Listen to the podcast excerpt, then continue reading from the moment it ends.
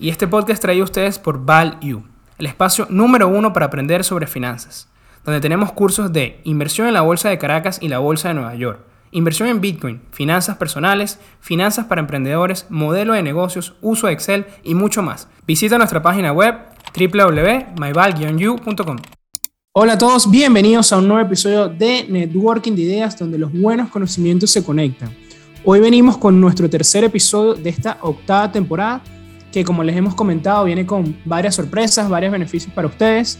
Tenemos, no se olviden de esta promoción con el código NDI20 y NDI8 podrán tener descuentos en cualquiera de nuestros cursos en línea. Con NDI20 tienen 20% de descuento y NDI8 para las primeras 8 personas tienen hasta 50% de descuento en el precio de nuestros cursos en línea. Bueno, hoy vamos a hablar sobre un tema bastante importante, bastante transversal para cualquier persona, no solamente para los amantes de, las inversiones, ¿no? que normalmente suelen ser los tópicos que discutimos en el podcast. Y eh, tuvimos un precedente, hablamos antes sobre los errores propios de inversión, pero no habíamos conversado un poco sobre ese mindset y esas costumbres que tenían las personas eh, para tener éxito. Y hoy decidimos darle la vuelta y hablar lo contrario, ¿no? De por qué las razones, las razones por las que las personas no tienen éxito o porque no alcanzan esa, esa riqueza, ¿no? No, no alcanzan ese estatus de, de, millonario que se le puede decir eh, comúnmente. Así es. Eh, bueno, bienvenidos todos. Súper contento de estar por acá nuevamente. La semana pasada tuvimos un tremendo invitado. Y bueno, vamos a darle la vuelta, como dices tú, en vez de hablar de lo que sirve, vamos a hablar de lo que, de lo que no sirve. Así es. Y bueno, pudiera haber muchísimas razones por, la, por, la que, por lo que esto pasa, pero bueno, nos centramos en lo que consideramos eh, lo más importante y lo que podría abarcar a una mayor cantidad de personas, ¿no? Porque bueno, si nos ponemos a hablar de las oportunidades, eh, o demografías, eh, factores geográficos, etcétera, no, sería, no, sería, digamos, el mayor grupo. Entonces, bueno, vamos con el tema del día de hoy antes, también eh, preguntarles, como saben, tenemos esta sección, la pregunta del episodio. Nos, escuchar, nos encantaría ver sus comentarios con esta pregunta que dice, otra razón, además de las que vamos a conversar el día de hoy, vamos a conversar seis, así que bueno, tienen que escuchar el episodio para poder responder. Y dice, otra razón que conozcas, que consideres es un error clave en las finanzas personales, ¿ok? Otra razón que conozcas, consideres un error clave en las finanzas personales. Dice así, entonces, bueno, ya saben, en YouTube nos pueden comentar con este, con este aporte que según, sin duda va a ser muy valioso no solo para nosotros, sino para todos los que nos escuchan. Entonces, vamos a darle entonces, Andrés, número uno. Bueno, dice, nunca lo intenten o simplemente conformismo. Y básicamente es eso, conformarse con lo que se tiene, es decir, se llega a cierto nivel. Eh, Normalmente pasa también cuando las personas tienen cierta evolución, es decir, pasan de un estatus A a un estatus eh, A, por así decirlo, y se sienten ya cómodos con esa situación y bueno, deciden, bueno, hasta aquí, hasta aquí llegué, ¿no? Y al contrario, también pasa mucho en la clase media, esto lo vemos más que todo en países desarrollados, eh, que es lo que Kiyosaki, lo hemos criticado muchísimo últimamente, ¿no, Andrés? No vean, no vean su, Twitter, su Twitter, pero bueno, en su libro Padre Rico, Padre Pobre, él habla de la carrera de ratas, que es cuando las personas simplemente generan ingresos para pagar sus gastos. Y ya, es decir, lo que tú haces con tu trabajo, lo gastas todo en, en, tus gastos, ¿no? En gastos de vida, gastos de transporte.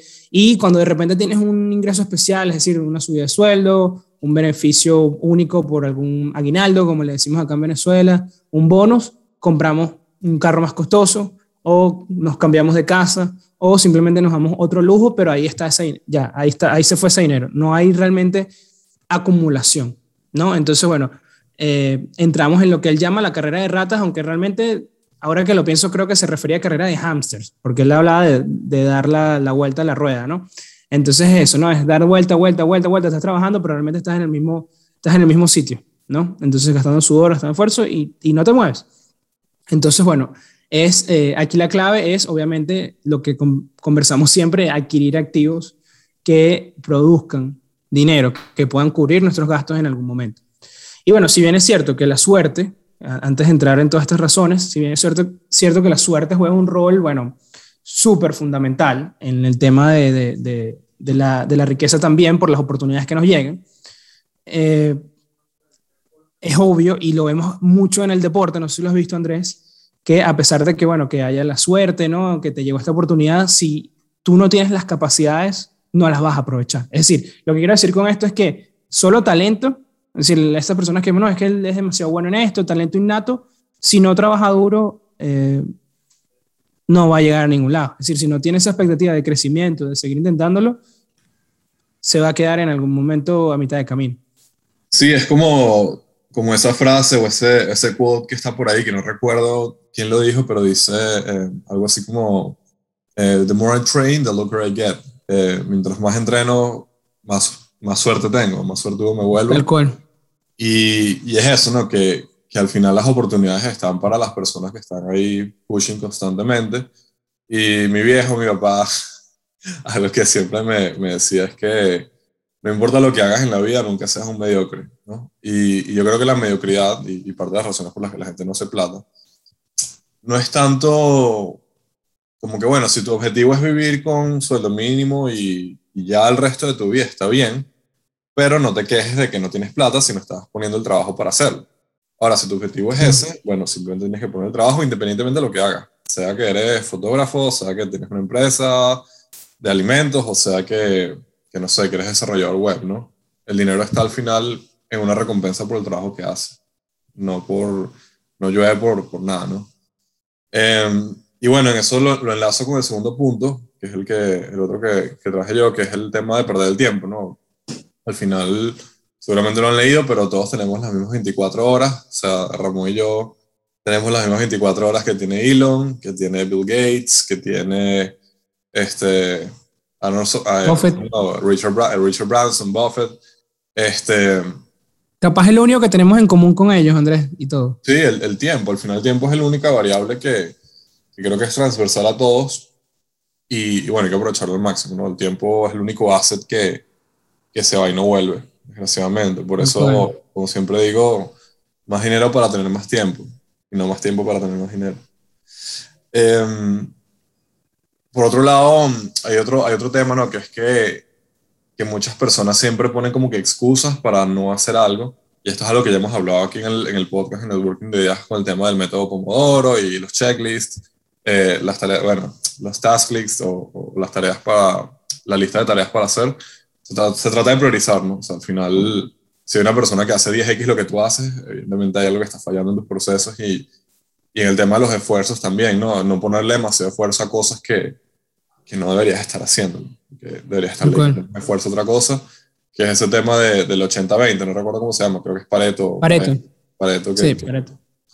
El 80% de, de... Tú te refieres a, a, los lobos disfrazados de ovejas, ¿no, Andrés?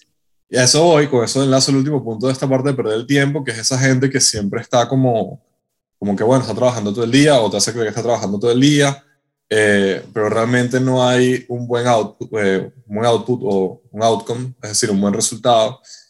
Y yo a veces inclusive peco de eso, o sea, creo que a veces estabas poniéndole mucho esfuerzo a cosas que tal vez no deberías Así como también soy bueno priorizando, porque si no, no estaría donde, estoy y estaría vuelto loco. Que, bueno, sí lo estoy, pero, pero no estaría, no sería tan eficiente con mi tiempo. Pero, pero sí hay gente que, que como que se miente a sí misma porque está trabajando mucho. Siempre están ocupados, siempre están ocupados. Al final no hay ningún, no hay ningún outcome, ¿no? O sea, no, no, han mejorado y han pasado seis meses y no ha habido ningún progreso real. Bueno, eh, seis meses puede ser poco tiempo, pero, pero sí, te entiendo. Sí, pero seis meses es un montón de tiempo, por ejemplo, para aprender un nuevo skill o, o para hacer algo extra, sí, esa milla extra. Sí, para una eh, yo sí creo que hay que trabajar duro, pero también hay que trabajar inteligentemente porque al final, como decimos, podemos tener... Eh, you can have anything you want, but you can have everything you want. O sea, puedes tener lo que quieras, pero no puedes tener todo lo que quieras. No puedes tener todo. Y, y, y es tal cual lo que dices tú. Bueno, viene esta, me viene a la mente esta frase que creo que fue Rockefeller, de verdad que no recuerdo, que decía que si estás trabajando todo el día, no vas a tener tiempo para hacer dinero. Y bueno, salvo si seas un caso outlier, que no es el, el, el promedio, ¿no? No va a ser la mayoría de las personas, eh, de, bueno, de, de, empresas que ahorita son multimillonarias, ¿no? Eh, muy probablemente si eres un emprendedor, eh, si tienes un, un trabajo asalariado, etcétera, necesitas tiempo para ti, necesitas tiempo para analizar oportunidades de inversión, para poder estudiarlas, para poder analizarlas y para simplemente planificar tus finanzas personal, ¿no? Porque inclusive puedes estar haciendo mucho dinero, pero, pero gastándolo y ni siquiera sabes cómo lo estás gastando, ¿no? Entonces, bueno, eh, también quería decir en este punto, antes de saltar a la tercera, bueno, eh, tal cual como decías, tengan cuidado con, con eso de, de que no, que siempre estoy ocupado y sentirse cómodo con esa sensación de estar ocupado. La riqueza es todo lo contrario. La riqueza es estar libre. La riqueza es eh, libertad. La riqueza es opcionabilidad, ¿no? Entonces, bueno, asócienlo a eso. Valoren esos días que, no pueden, que pueden no hacer nada, ¿sí? Porque trabajaron inteligentemente durante la semana o porque tomaron decisiones en los momentos importantes que le permitieron eso, ¿no? Ese cambio de trabajo, eh, esa inversión en un activo, entonces, bueno, yo, yo rescato eso.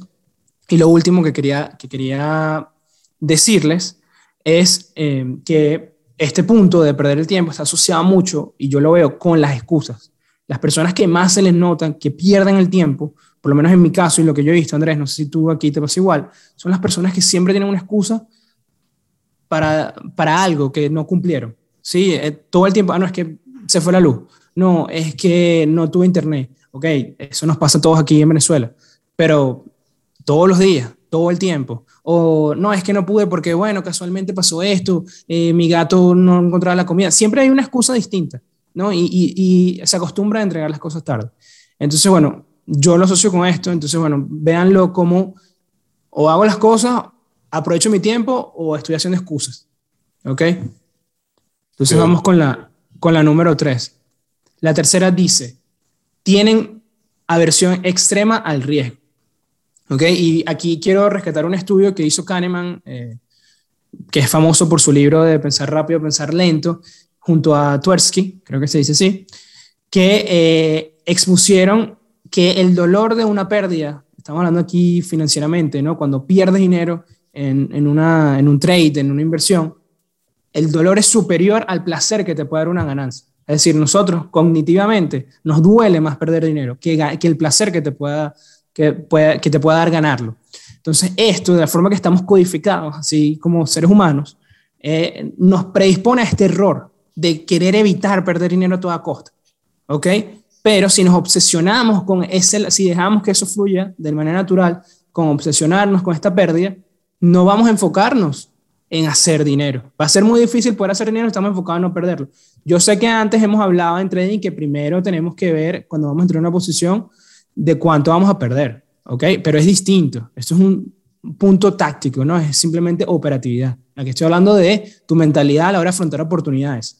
Porque, ¿cómo se ve eso? Por lo menos el que no hace trading te dice, no, es que eso es muy riesgoso. Ah, pero ya tú lo has intentado, ¿sí? Entonces hay que ver las cosas así, ¿no? Entonces, y también no solamente en las inversiones. Cuando estamos hablando de capital para tu emprendimiento, Andrés, bueno, a ti no te pasa porque no es un tema de, de, de, infraestructura, ¿no? De, industria, pero eh, muchas empresas que necesitan comprar esa otra máquina para mejorar su producción o para eh, diversificarse otra otra línea, muchos podrán decir, no, mira, no la compro. Y viene la competencia y la compra y le quitan una oportunidad importante. ¿Sí? Entonces, eh, hay otra frase, pues, hemos hecho muchas frases hoy, este no sé quién la dijo, que decía que el secreto al éxito es tomar riesgos calculados. Creo que fue Marx, eh, Howard Marx. Sí, em, yo creo que, en verdad creo que aquí no, o hemos hablado mucho en tema de, de, inversión y de finanzas acá, pero es obvio, o sea, there's no free lunch, no hay almuerzo gratis, como dicen en Wall Street, o sea, es imposible que tú logres éxito en lo que sea en tu vida si no tomas riesgo. De hecho, eh, en, nuestro, nuestros cursos de finanzas, específicamente de mercados, donde se habla de riesgo, yo siempre les digo que, mira, o sea, de hecho tú por existir, teóricamente, bueno, teóricamente no, prácticamente estás tomando un riesgo, porque así como cuando tú duermes puede ocurrir un terremoto y te levantas y vas al baño y te puedes caer y vas al trabajo y te puede caer un rayo. eso es verdad, esas son situaciones verdad. Que la, ah, bueno, que no son tan comunes. Bueno, evidentemente hay un tema de riesgo-beneficio y del, y del, cómo tú evalúas el riesgo, la probabilidad con el impacto y todas las cosas. Pero en finanzas es lo mismo y cuando hablamos de dinero es exactamente lo mismo. O sea, el hecho de no hacer trade quiere decir que tienes una plata o no invertirla, quiere decir que tienes una plata tal vez en el banco o en un certificado de depósito que te está generando 0,5% al año. y resulta que la inflación te está destruyendo ese dinero porque estás perdiendo plata simplemente porque vas perdiendo por adquisitivo. Entonces, como, decir, como dicen en básquet, en ESPN, escoge tu veneno. ¿qué? ¿Cuál es el riesgo que quieres tomar? ¿Quieres tomar un riesgo de política monetaria o quieres tomar un riesgo de trading en el mercado? Yo prefiero tomar riesgos que yo pueda controlar en mayor cantidad, evidentemente. O sea, es como decir, estoy perdiendo plata en esta, o sea, por decir, en mi trabajo eh, me pagan mal y no me gusta lo que hago y no voy a hacer nada. Pero no, yo prefiero tomar un riesgo, renunciar e ir a buscar otro trabajo. Eh, yo creo que aquí hay muchas cosas que se pueden hablar de temas de plata, igual al emprender, o sea, al final, si tú estás emprendiendo y no estás colocando capital como tal de dinero, hay un costo de oportunidad gigante. Gigante porque pudieras estar trabajando en otra cosa generando plata hoy. Entonces, bueno, ahí también está el tema de, de que estás arriesgando.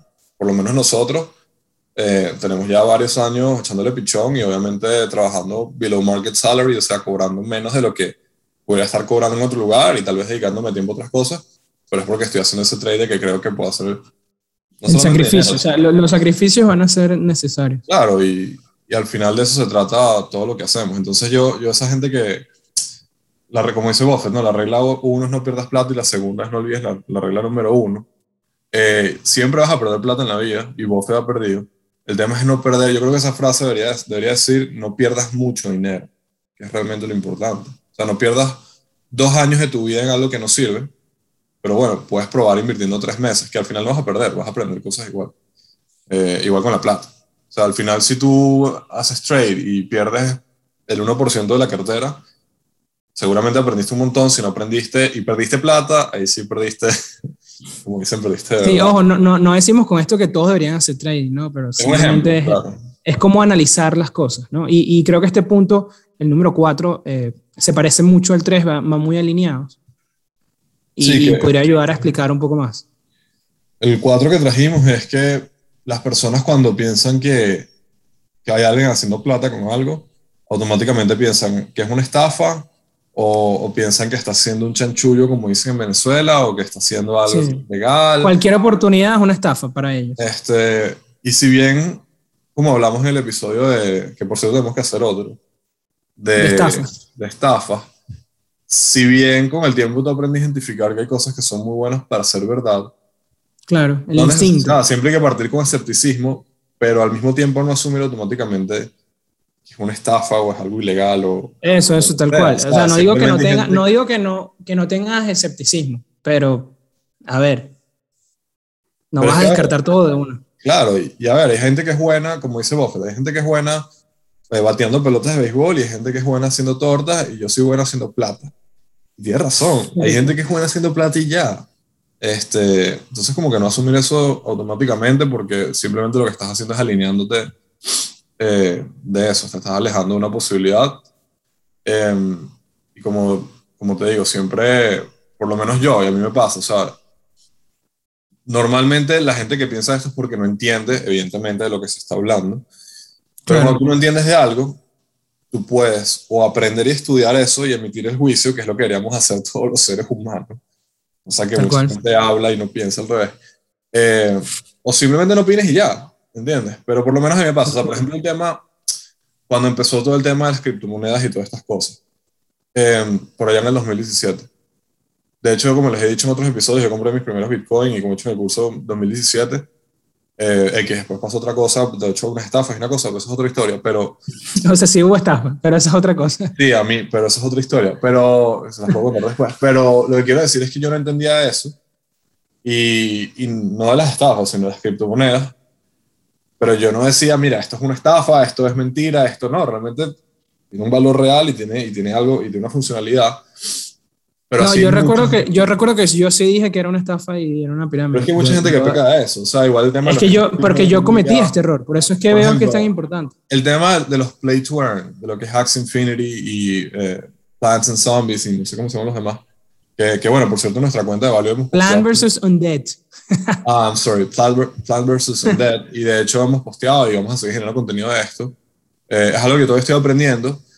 Yo la verdad no lo entiendo completamente. O sea, estoy todavía dándome la web 3.0, me he metido duro con eso. Pero no por eso okay. decir que es una estafa, ¿entiendes? Y hay un montón de plata. Hay un montón de plata totalmente de acuerdo, totalmente de acuerdo. Es que eso voy, que mi versión anterior, que eh, viene con la parte de mejorar y hubiese dicho inmediatamente, es una estafa. ¿Qué hago ahora? Después de darme cuenta que estaba equivocado y de que no puedo cometer, seguir cometiendo este error, más si estoy en el mundo financiero, donde la innovación es pan, del cada día, pan de cada día, es, mira, voy a estudiar primero, voy a analizar la economía del juego, voy a ver quién está detrás de esos juegos y luego emito un juicio, que es lo que tú dices, luego emito una opinión, pero no descartarla de una, porque pierde una oportunidad. Como los permabeers. Es la misma cosa que los permabeers. O sea, do you want to make money or do you want to be right? O sea, ¿quieres hacer plata o quieres estar en lo correcto? Entonces, yo, de hecho, yo, yo, yo creo que, y para cerrar este mundo y pasar al quinto, yo el otro día, ah, bueno, otro día, hace varias semanas o meses tuiteé, y yo creo que la mentalidad o la manera de pensar de un permabeer o una persona que piensa que todo es estafa es algo digno de una tesis de psicología y sobre, ojalá haya. Porque tiene que estar muy asociado a lo que es el pesimismo. O sea, una persona que cree que todo es una estafa y que nada hace plata en el mundo y que nada es real y que ningún negocio es bueno, evidentemente tiene que ser una persona que por naturaleza es No ha visto éxito. Y no es una persona que está pensando en éxito.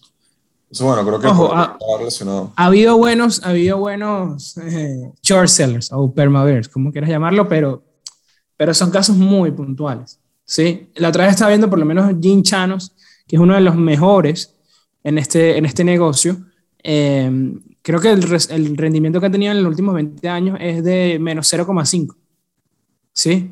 Y todo el mundo dice que es impresionante porque, bueno, yendo en contra de la corriente y el mercado subiendo los últimos 20 años, no sé, creo que es como 400%, él solamente ha perdido un punto. me disculpas, pero es que ser permaviero o permabulo es lo más estúpido que he escuchado en mi vida. Tú no eres permanada. You wanna make money, bro. That's it. Ese es tu objetivo del mercado. No importa si va para arriba, para abajo, o si no se mueve y hace un strangle con opciones. Un short strangle. O sea, eso no importa. ¿Qué es eso? Acuerda que no puedes decir temas tan, tan elaborados, Andrés. Yo no sé qué es eso. Bueno, son estrategias con opciones que más adelante creo que podemos conversar en un episodio más de detalle que puedas hacer plata independientemente de si el precio se mueve hacia arriba o hacia abajo o si no se mueve. Pero lo que quiero decir es que, por ejemplo, esa persona que es permabil, igualito tiene que tener la capacidad de identificar cuáles negocios o cuáles empresas no van a caer y decir, ok, eso no es un estafa, porque si okay, no claro. plata al shortear. Pues bueno, nada, sin pasar más nada, el quinto, no cree en sí mismo. Háblame de eso, Ramón, ¿tú crees en ti mismo? ¿Cómo es la cosa? Sí, bueno, creo que todo en la vida empieza por uno, ¿no? Entonces, sí, si tú no crees que tienes las no tienes el talento o las cualidades necesarias para emprender o para buscar ese trabajo que siempre quisiste o simplemente un trabajo mejor, eh, no lo vas a hacer, ¿no? Si tú no eres la primera persona que, crees en, ti, en tus capacidades, no vas a hacer nada porque eh, no vas a producir ese cambio que es el que te va a llevar a este objetivo, o bueno, si ya tú estás, eh, si es el caso contrario, ¿no? Que tú estás en, en, en, tu, el camino, ¿no? Hacia, hacia tus objetivos, eh, significa que eh, entonces sí, es, sí tienes cierta creencia en ti, ¿no? Porque fijaste unos objetivos, ¿no? Eso, eso es lo, primero, ¿no? Creo que fue un poco confuso, pero lo que quería decir con esto es que eh, si, no, si no confías en ti, no vas a hacer las cosas, no vas a producir cambio y si estás en el camino no vas a poder continuar y no vas a culminar ese camino, ¿no? Ya fijar objetivos también lo que, lo, que quiero llegar con esto, ya fijar objetivos implica cierta creencia, cierta, cierto optimismo, ¿sí? Porque tú fijas objetivos que tú sabes que vas a lograr, o al menos vas a intentar al máximo lograrlo, ¿no? Tú no fijas objetivos simplemente para disparar dardos, ¿sí? O lanzar flechas. Entonces, bueno, eso es una buena ayuda con el tema de la confianza. Y eh, también aplica las inversiones, ¿no? Muchas personas dicen, no, es que yo soy malo en los mercados, pero pues, hay una estrategia que puede servirnos a todos, ¿no? Hemos visto la, eh, la, inversión pasiva, la importación que han tenido, bueno, en fondos de pensión, en, todo el mundo en general. Entonces, bueno, eh, volvemos al tema de las excusas, ¿no? Simplemente no creen en ellos, piensan que van a perder dinero, eh, que no tienen las habilidades necesarias y desaprovechan oportunidades, ¿no? Y yo aquí te traje una frase de un escritor que se llama Ayedi Havsovsky, creo que lo dije bien, ¿no? Y dice, me me preocupo menos que tú, por lo tanto, me esfuerzo más. Cuando más en serio te tomes a ti mismo, es menos probable que apuntes a las gradas, referencia hacia un jonrón, ¿no? ¿Crees que las personas que apuntan a, lo alto son las egocéntricas? No, tú eres.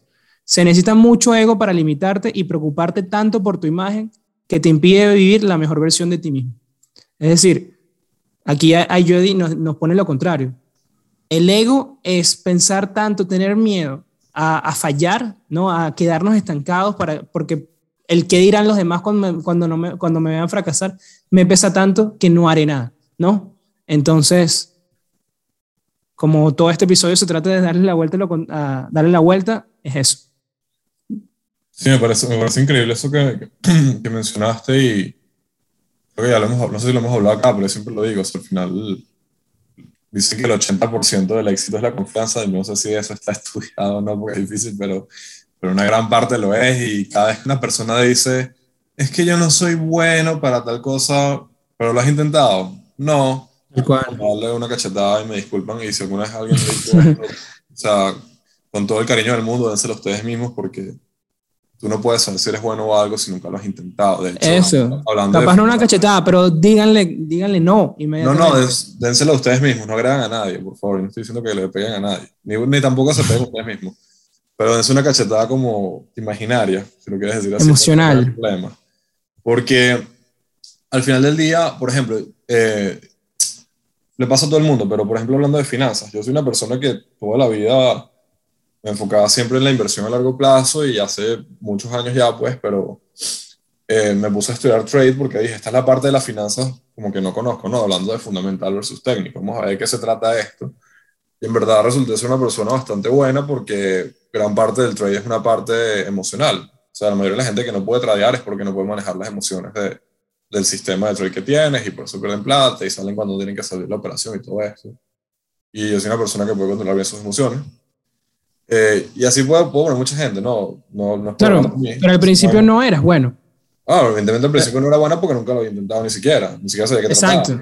Pero, pero y seguiste intentando. No soy bueno y nunca lo he intentado, porque it's nonsense. O sea, ¿cómo vas, a ¿cómo vas a saber si eres bueno si nunca has probado esa hipótesis? Y, o, o, bueno, no lo has probado lo suficiente, ¿sí me entiendes? También, o no lo has probado Está, la, está, está la, la regla de las 10.000 horas, que la experticia, la especialidad requiere 10.000 horas hasta que tú no le hayas dedicado algo 10.000 horas, realmente no puedes saber si tienes las capacidades o no. No, o, has tenido un mal profesor también. O sea, hay gente, que, ¿cuáles, son los, ¿cuáles son los estudiantes, conchale, que a mí más me da satisfacción ayudar? Los que ya han tenido una experiencia mala con alguien enseñándole finanzas.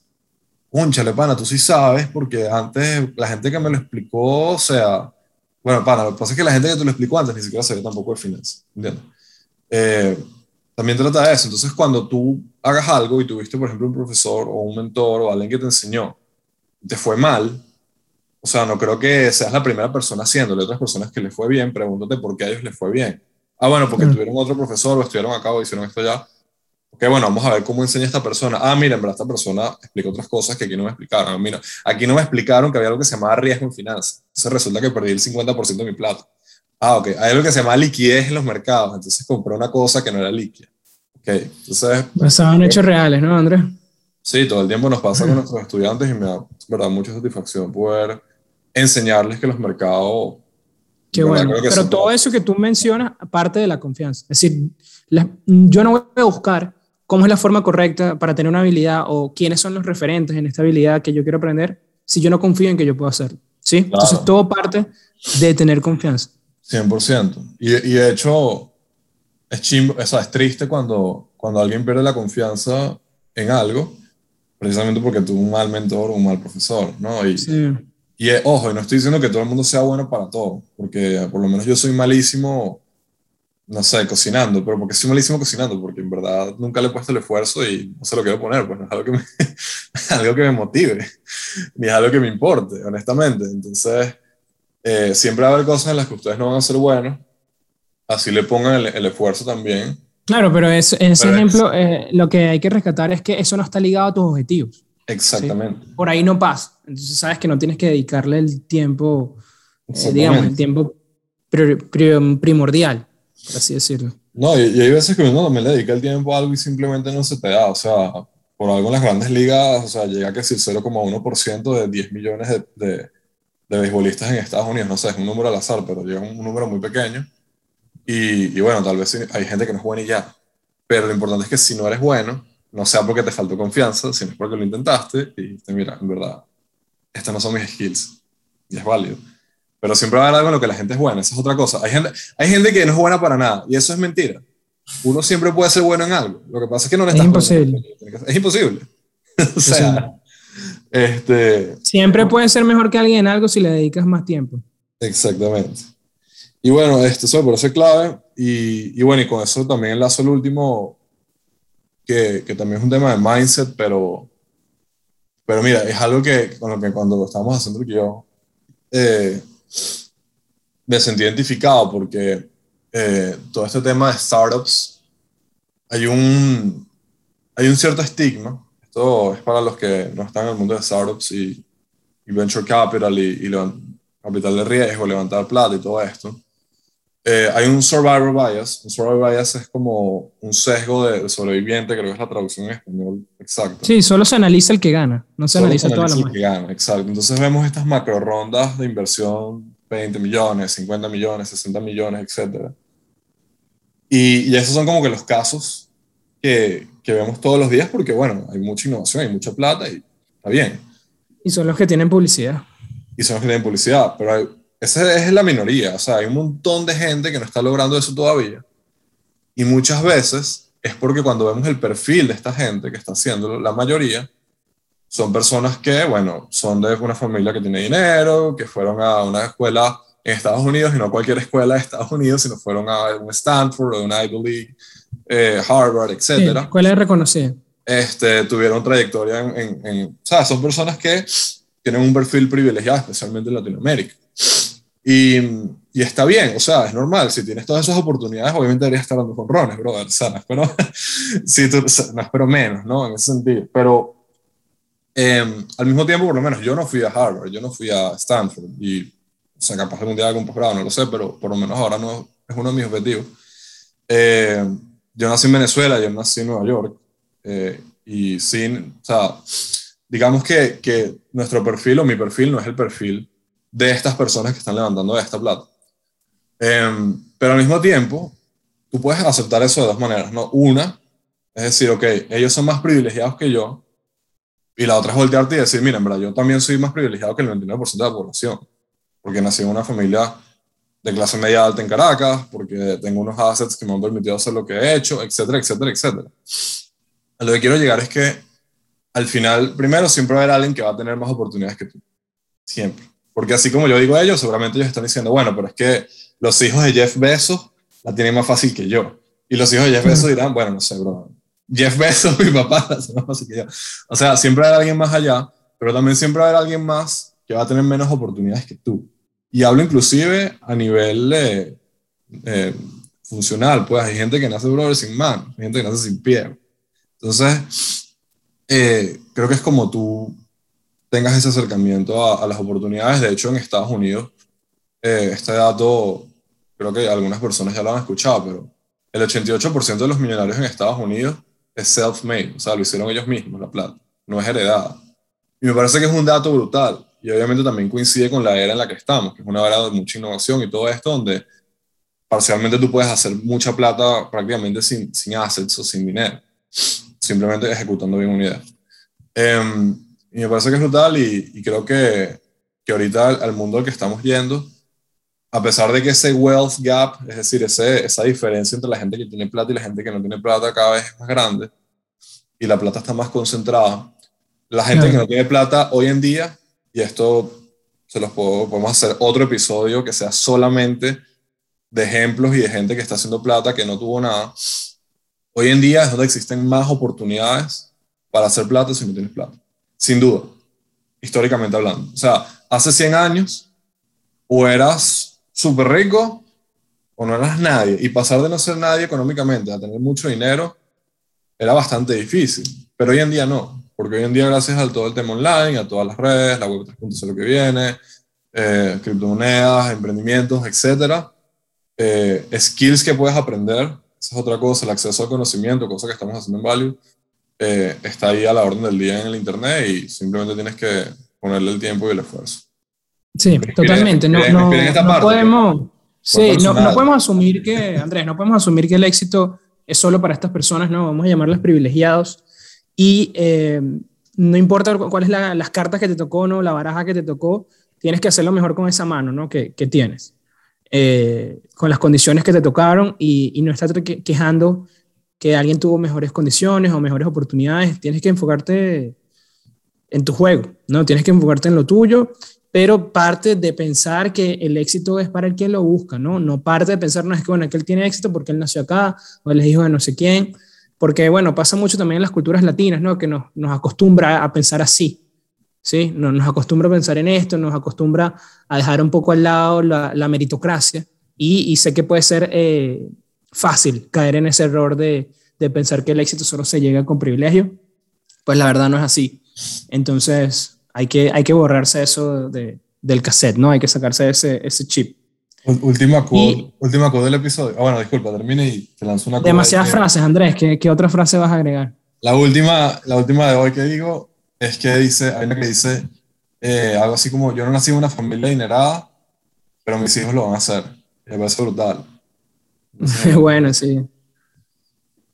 No sé quién la dijo, pero, pero Creo que nadie. Creo que la leí de esas cuentas de, de éxito y, y, y de super emprendedores. es de, esa, de esas que tienen el fondo negro y las letras en blanco, ¿no? Sí. hay que ser un león, hay un león en la esquina o algo así. Y aparece Jeff Bezos diciendo algo que jamás dijo. Ah, es con, es con, es con... Tienes las dos opciones, o con, con una persona reconocida o un león, una cosa o un león, sí, algo así, o tipo que si... Suele ser así motivante. 300, algo así, algo así. Bueno, nosotros, nosotros no somos expertos en temas motivantes, creo que, que vale la pena que, que, traigamos un episodio, algún, un, un especialista y discutir sobre estos temas que son demasiado interesantes y son placeres culposos, ¿no, Andrés? Hablar sobre estos temas. Sí, un poco, un poco. Creo, creo que tiene okay. su lugar en, en, cualquier mente. Y bueno, aquí ya tienen las seis eh, razones por las que las personas no, eh, no, nunca serán millonarios, ¿no? La primera que conversamos fue nunca lo intentan, el conformismo, pierden el tiempo, número dos.